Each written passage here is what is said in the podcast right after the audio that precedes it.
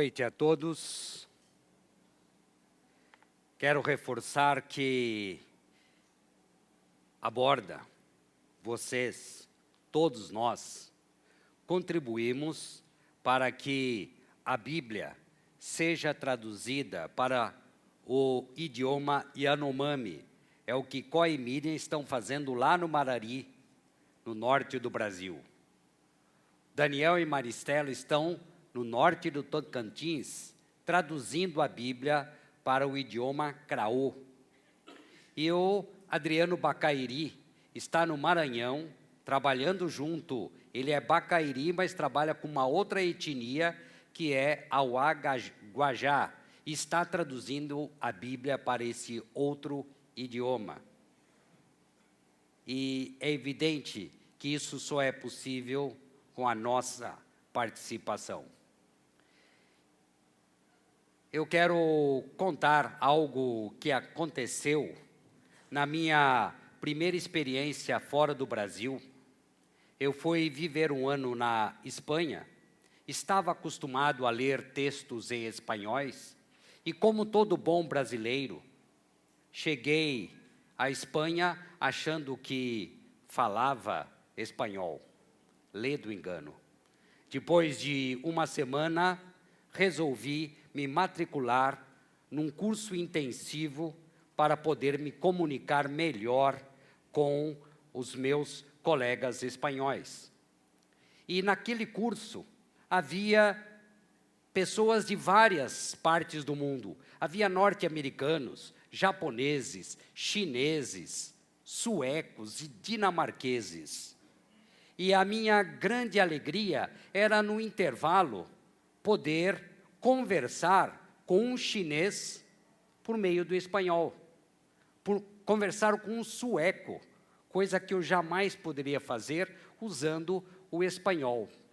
E quando isso aconteceu, eu logo me lembrei daquilo que está escrito e registrado no livro de Apocalipse, que diz que haverá no céu gente de todas as nações, de todas as línguas, raças, louvando a Deus. Na escola, o ponto em comum entre nós era o aprendizado da língua espanhola. Ah, mas no céu, no céu, o ponto em comum será o Cordeiro de Deus que tira o pecado do mundo. E como, como pessoas de línguas diferentes, de várias partes do mundo, chegarão até o céu. Como isso vai acontecer? Claro que o nosso Deus nos deixou registrado aqui na Bíblia essa estratégia. Jesus é tão didático que nos deixou tudo pronto. Basta nos engajarmos e obedecermos aquilo que ele nos deixou para fazer. Nós estamos iniciando uma série sobre missões e hoje o nosso tema é a missão dos cristãos. Em outras palavras, a nossa missão. E para isso, nós vamos ler um texto que está no Evangelho de Mateus, no capítulo 28. Nós vamos ler do versículo 18 até o versículo 20. Esse texto é bastante é, lido e conhecido como a Grande Comissão. E ele tem uma importância muito grande, porque ele é, mostra Jesus ali com seus discípulos, dando as recomendações finais antes de subir aos céus. Jesus, já ressuscitado, dá essa recomendação. Mas vamos ao texto para entendermos melhor o que Jesus nos deixou como tarefa. Jesus, aproximando-se dos discípulos, falou-lhes dizendo: Toda autoridade me foi dada no céu e na terra. Ide, portanto, fazei discípulos de todas as nações, batizando-os em nome do Pai e do Filho e do Espírito Santo, ensinando-os a guardar todas as coisas que vos tenho ordenado. E eis que estou convosco todos os dias até a consumação do século. Eu quero chamar a sua atenção para o tempo desse verbo, e eis que estou convosco. Ele está, ele estava naquele momento, ele continua a estar conosco neste momento. E depois de ler esse texto, não há dúvida de que a grande comissão é uma ordem de Jesus. E vamos entender o que significa essa ordem de Jesus. Nós falamos em grande comissão, mas é preciso entender o que significa essa grande comissão. Comissão é o mesmo que missão, tarefa, encargo, incumbência. Jesus havia terminado a sua missão aqui na terra. E ele não queria que tudo aquilo que ele havia ensinado ficasse restrito àquele grupo. Ele queria mais do que isso. Foi a última recomendação dele. Ele queria que a mensagem que ele havia deixado, que ele veio trazer para a humanidade, fosse conhecida no mundo todo. E é muito interessante quando nós olhamos para a, a história de Jesus registrada nos evangelhos. Como é que pode um grupo pequeno de 12, depois ficaram 11, depois apareceu o décimo segundo, e hoje o que nós temos? Milhares e milhares de discípulos de Jesus. Até a história é conhecida como antes e depois de Cristo. Mas ele deixou a estratégia para isso, ele deixou essa tarefa, essa grande tarefa. E por que ela é grande? Porque ela é muito importante. Ela é muito importante, ela é fundamental. E por isso é conhecida como grande comissão. Então nós podemos dizer que essa é a grande tarefa que Jesus nos deixou. Em outras palavras, nós podemos dizer que a grande comissão é a instrução dada por Jesus Cristo, já ressuscitado, aos seus discípulos para pregarem o Evangelho, isto é, que somos pecadores, mas em Cristo Jesus a possibilidade de reconciliação com Deus. A grande comissão não é uma grande sugestão, é uma ordem que ele deixou para nós. E para entendermos esse texto, eu quero estudar aqui com vocês três considerações sobre essa grande tarefa: o propósito, o alcance e a metodologia. Começando com o propósito, que está no versículo 19, em destaque. Ide, portanto, fazei discípulos de todas as nações, batizando-os em o nome do Pai, do Filho e do Espírito Santo. Se você ainda se lembra das suas aulas de língua portuguesa, você deve ter aprendido que havia oração principal e oração subordinada. E a subordinada era aquela que girava em torno da principal. Se nós aplicarmos aqui nesse texto, a principal é fazei discípulos. E na verdade, na língua grega original em que o texto foi escrito, o único verbo que está no imperativo é o fazei. Ainda que em português apareça como ide no imperativo, mas o que está de fato no imperativo é o fazei. Então, essa é a grande ordem deixada por Jesus. Fazei discípulos. E fica a pergunta: mas o que é um discípulo? Eu posso apresentar alguns conceitos. É quem está comprometido com os princípios e valores do reino de Deus. É aquele que crê que Jesus Cristo é o único caminho para a sua salvação é aquele que ama tanto o Senhor que obedece e segue os seus preceitos. É aquele cuja função principal é revelar com palavras e ações os ensinamentos de Jesus. Em outras palavras, se você crê que Jesus Cristo é o seu único e suficiente Salvador, você é discípulo. E se você é discípulo, essa ordem de Jesus é para você. Em geral, o que nós, nós somos levados a pensar, essa ordem, essa tarefa, essa incumbência, isso está restrito aos pastores, aos missionários.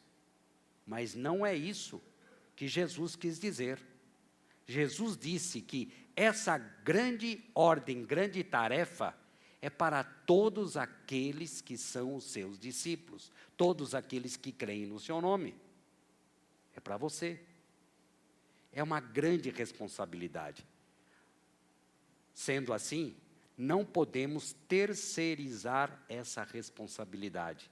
Nós temos que nos engajar, nós temos que nos apropriar e enfrentar as dificuldades e levá-la adiante. Porque o propósito de Deus é alcançar pessoas, fazer discípulos. Não é uma agenda ou um, um evento. Deve fazer parte do nosso estilo de vida. O nosso grande propósito é inerente, está entranhado no nosso dia a dia. É isso que Jesus quis mostrar.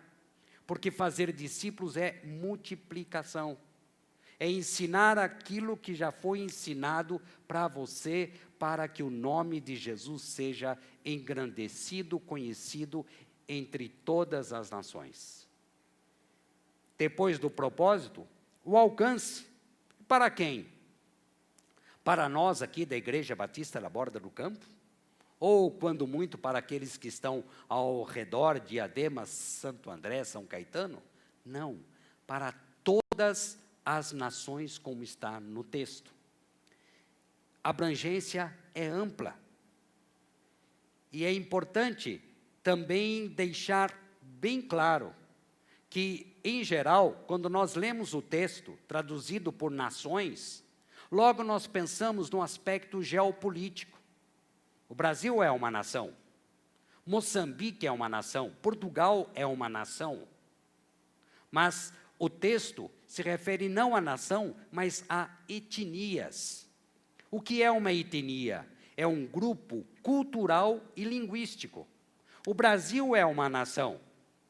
Mas quando vocês olham para aquele mapa que lá está e mostra onde nós estamos pregando o Evangelho, vocês vão perceber que o Brasil é uma nação, mas dentro do Brasil há várias etnias. Yanomami, Craô, Guajá, Maioruna e tantas outras. Vocês viram aqui no vídeo, Bororo e tantas outras. São etnias. E quando nós olhamos para essas paredes, essas bandeiras representam nações. E se nós pensarmos em etnias, estas paredes, por mais ajustadas que elas, que elas estivessem, não caberiam bandeiras representando todas as etnias. E é isso que Jesus está dizendo, que essa é nossa tarefa, pregar o Evangelho para todas as etnias. Mas é evidente que a borda não pode estar em todos os lugares, estamos em alguns. E você olhar para aquele mapa vai perceber, estamos aqui com os projetos no Brasil, mas estamos também falando em etnias Yanomamis, Craô, Guajá, Maioruna, etnias europeias, portu portugueses, italianos, etnias africanas, Moçambique. Aliás, Moçambique é uma nação, mas lá onde está o Roger. Mas há várias etnias dentro de Moçambique. Há várias línguas, há vários dialetos dentro de Moçambique, ainda que a língua oficial seja o português. E Jesus quer alcançar a todos. E também etnias asiáticas, timorenses, lá do Timor-Leste. Esse é o alcance da grande tarefa que o Senhor deixou para nós. Mas vamos à metodologia. Também é muito clara, muito didático. Ide, portanto, fazei discípulos de todas as nações. Primeira metodologia aí está o ide. Batizando-os em o nome do Pai, do Filho e do Espírito Santo. Batizando. Ensinando-os a guardar todas as coisas que vos tenho ordenado. E é importante esclarecer o que significa cada um desses três aspectos. Começando pelo ir ou indo. Não há como cumprir essa grande tarefa sem sairmos da zona de conforto, sem nos mexermos. O nosso modelo é Jesus Cristo.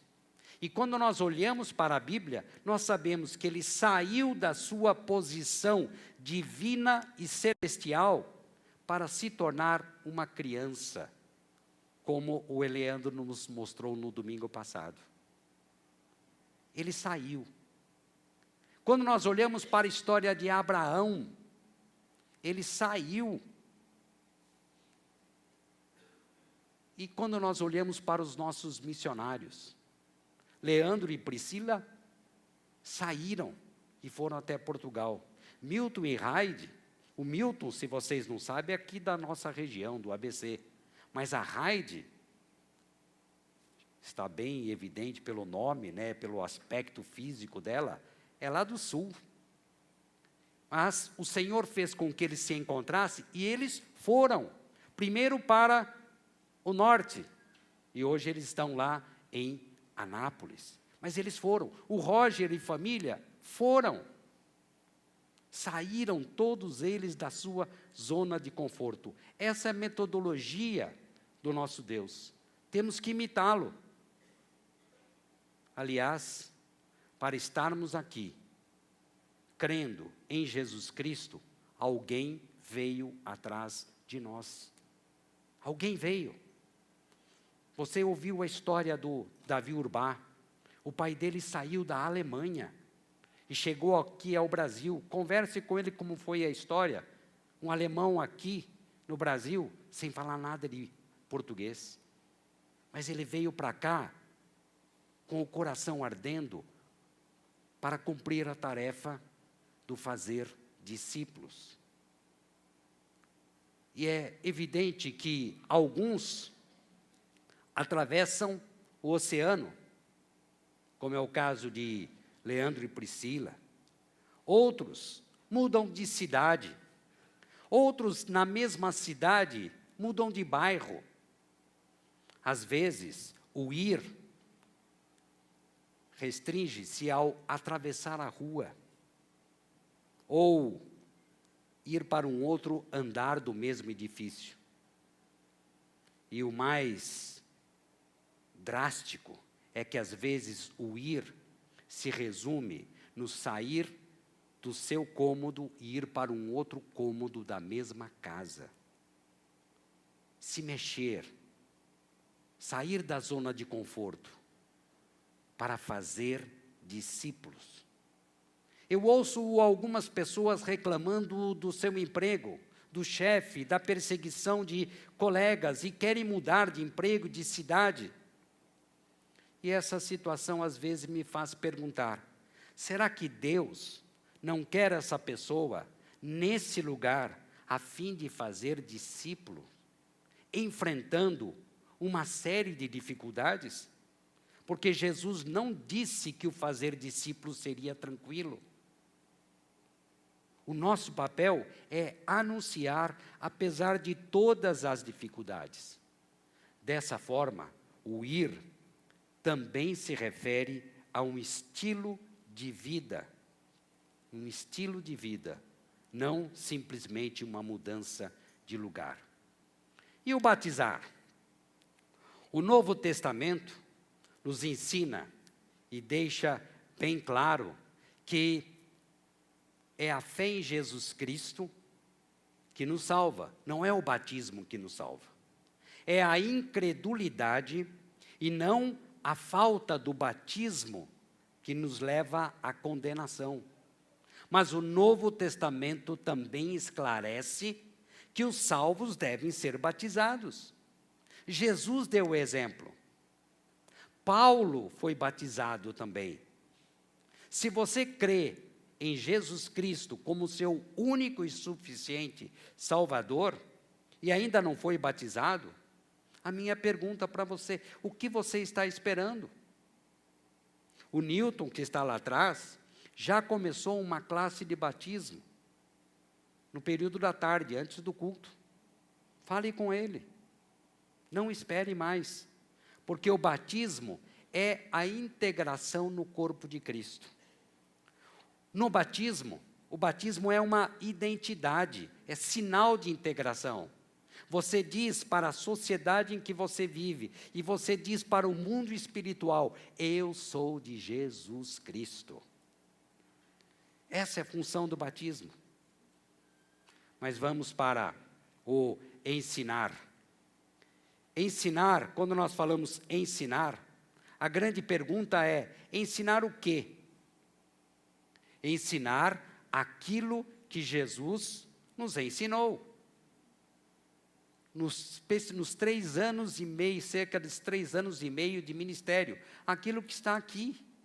É esse conjunto de princípios e valores que ele deixou para nós. E não é, por isso, um exercício de axiologia. Não se trata de modismos, não se trata de tradições humanas, nem de costumes.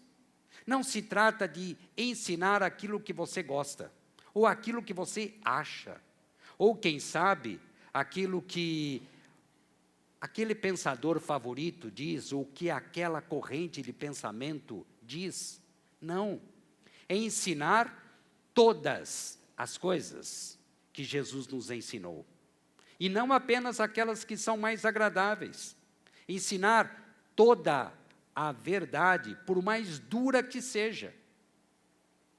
E vou citar apenas duas. Jesus disse: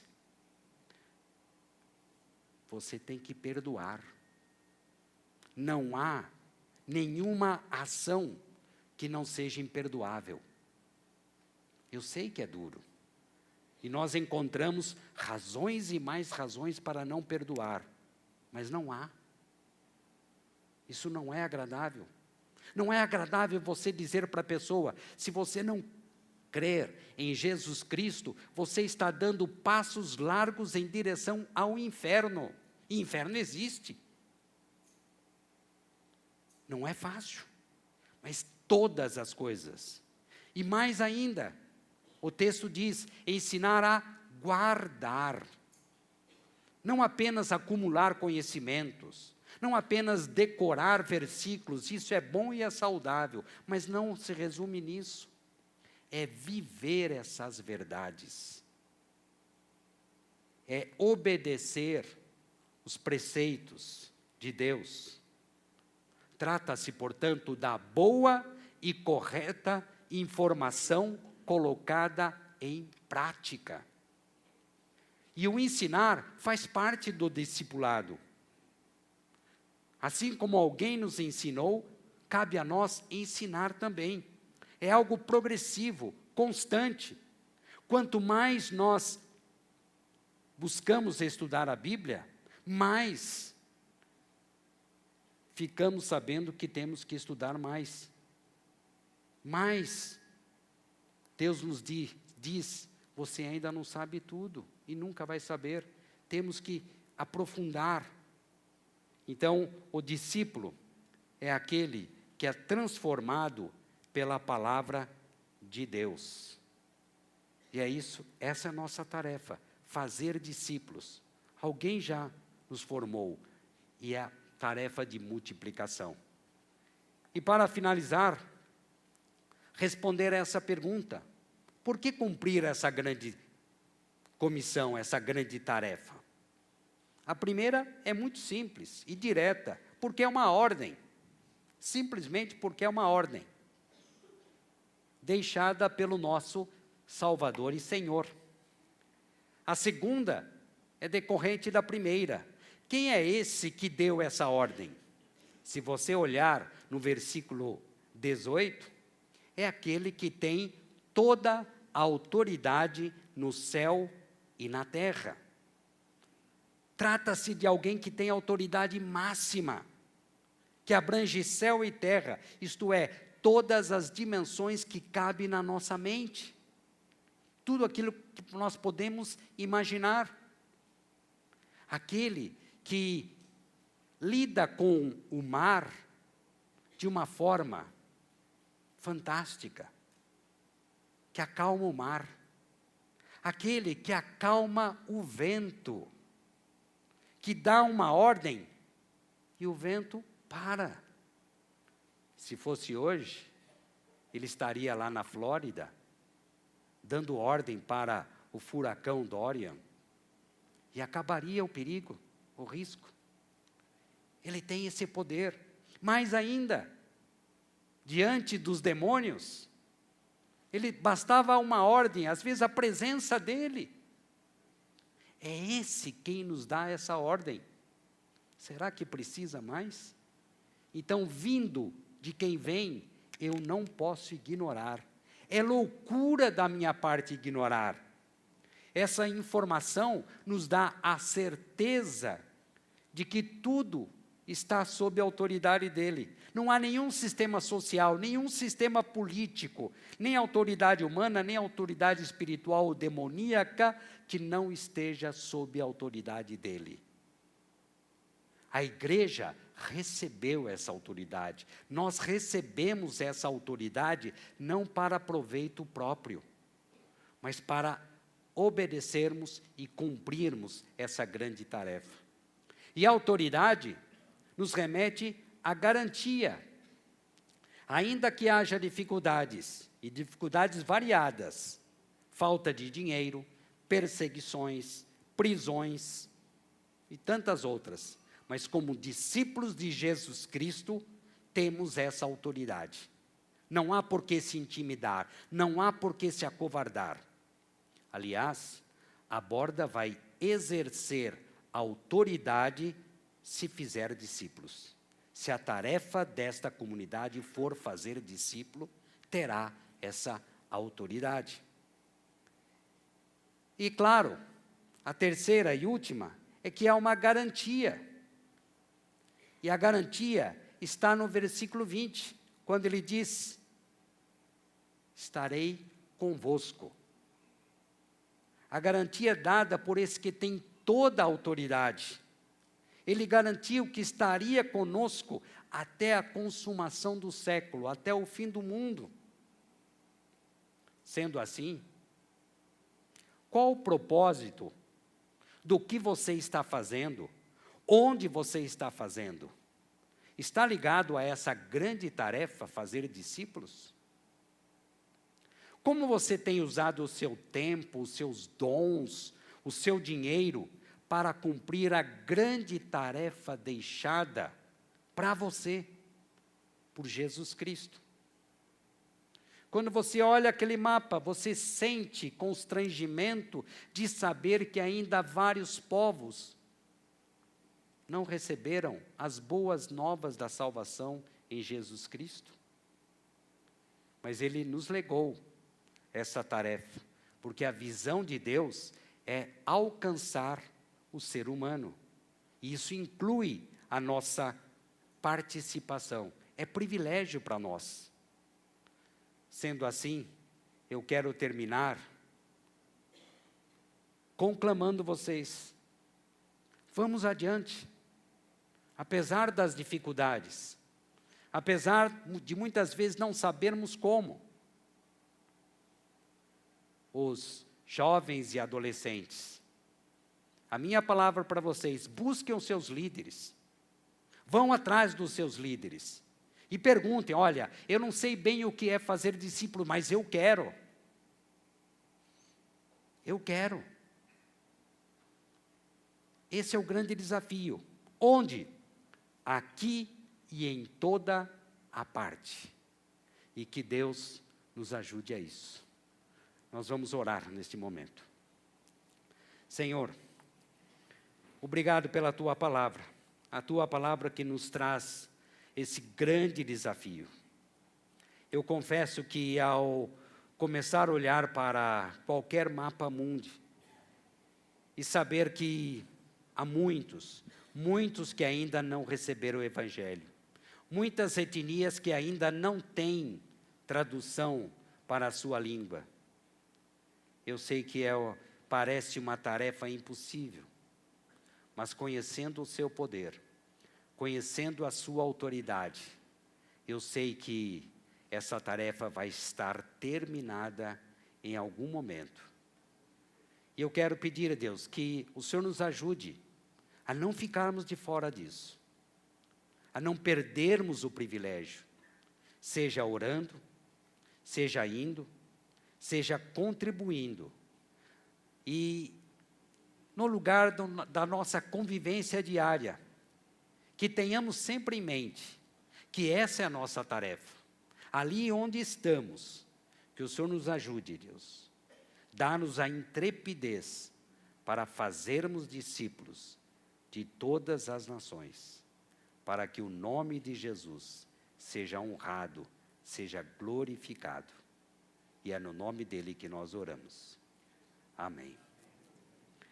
E eu, mais uma vez eu peço, olhem para essas bandeiras.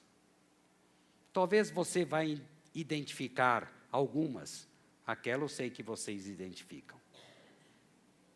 Mas quando nós olhamos até para aquela verde e amarela, quanta gente neste país que ainda não recebeu a Cristo. Quanta gente que em nenhum momento faz o que nós vamos fazer agora. Vocês estão vendo que a mesa está posta. Nós vamos celebrar a ceia do Senhor.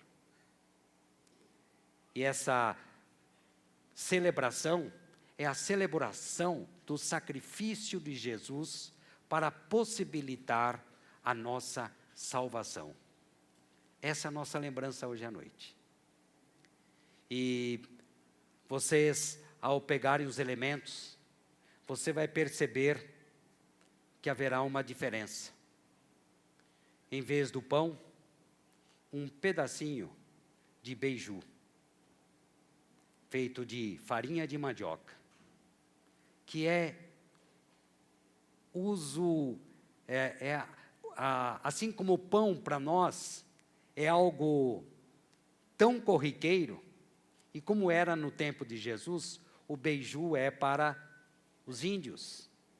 E para nos lembrarmos dele, para nos lembrarmos que queremos que todas as etnias indígenas celebrem a ceia do Senhor. Ao pegar esse pedacinho, eu quero que você se lembre que essa é nossa tarefa de falar, de anunciar Jesus Cristo para todas as etnias do Brasil que ainda não conhecem esse Salvador. E com esse espírito eu os convido a, vir pela, a virem pela lateral e a saírem para o centro a pegarem os elementos. Fernanda.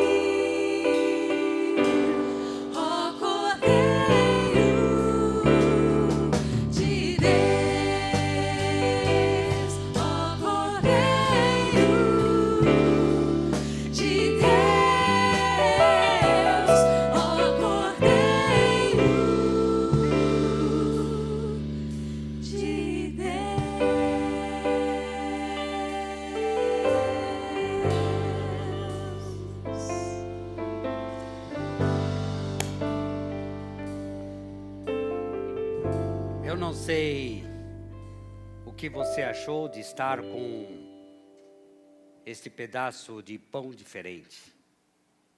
Talvez você se pergunte, mas não é pecado isso? Não é estranho? Não é uma heresia? Não. O COI já contou aqui que muitas vezes a ceia na aldeia Anomami foi feita com beiju. O Henrique Terena também já contou isto aqui. E em vez do suco de uva, açaí. Talvez aqui alguns preferissem. Mas não, porque é um símbolo. No tempo de Jesus, era o pão, o alimento comum. E o importante é o símbolo. Para se fazer o pão, o trigo é moído, como foi o corpo de Cristo. Para se fazer o beiju, a mandioca é moída, é fervida, assim como foi o corpo de Cristo. Se você for para o norte de Portugal, é bem provável que lhe ofereçam na ceia vinho do Porto. O importante é aquilo que simboliza. O vinho, o suco de uva, como nós estamos usando hoje, ele foi espremido, macerado, como o corpo de Cristo. Assim como foi o açaí, para dar aquele caldo. Mas ao comer este elemento e ao tomar o cálice, eu quero que você se lembre de que é nossa tarefa levar adiante, fazer discípulo de todas as nações. E pensando nisso, eu os convido a comer e a tomar o cálice.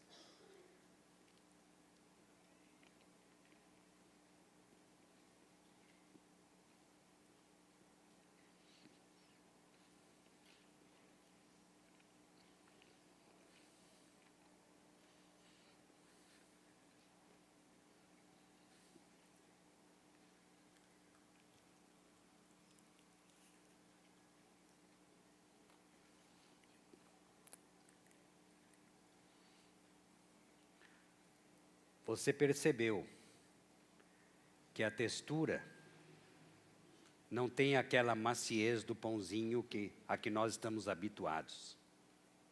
Mas isso também serve para lembrar que a tarefa de cumprir a grande comissão pressupõe dificuldades, sacrifícios.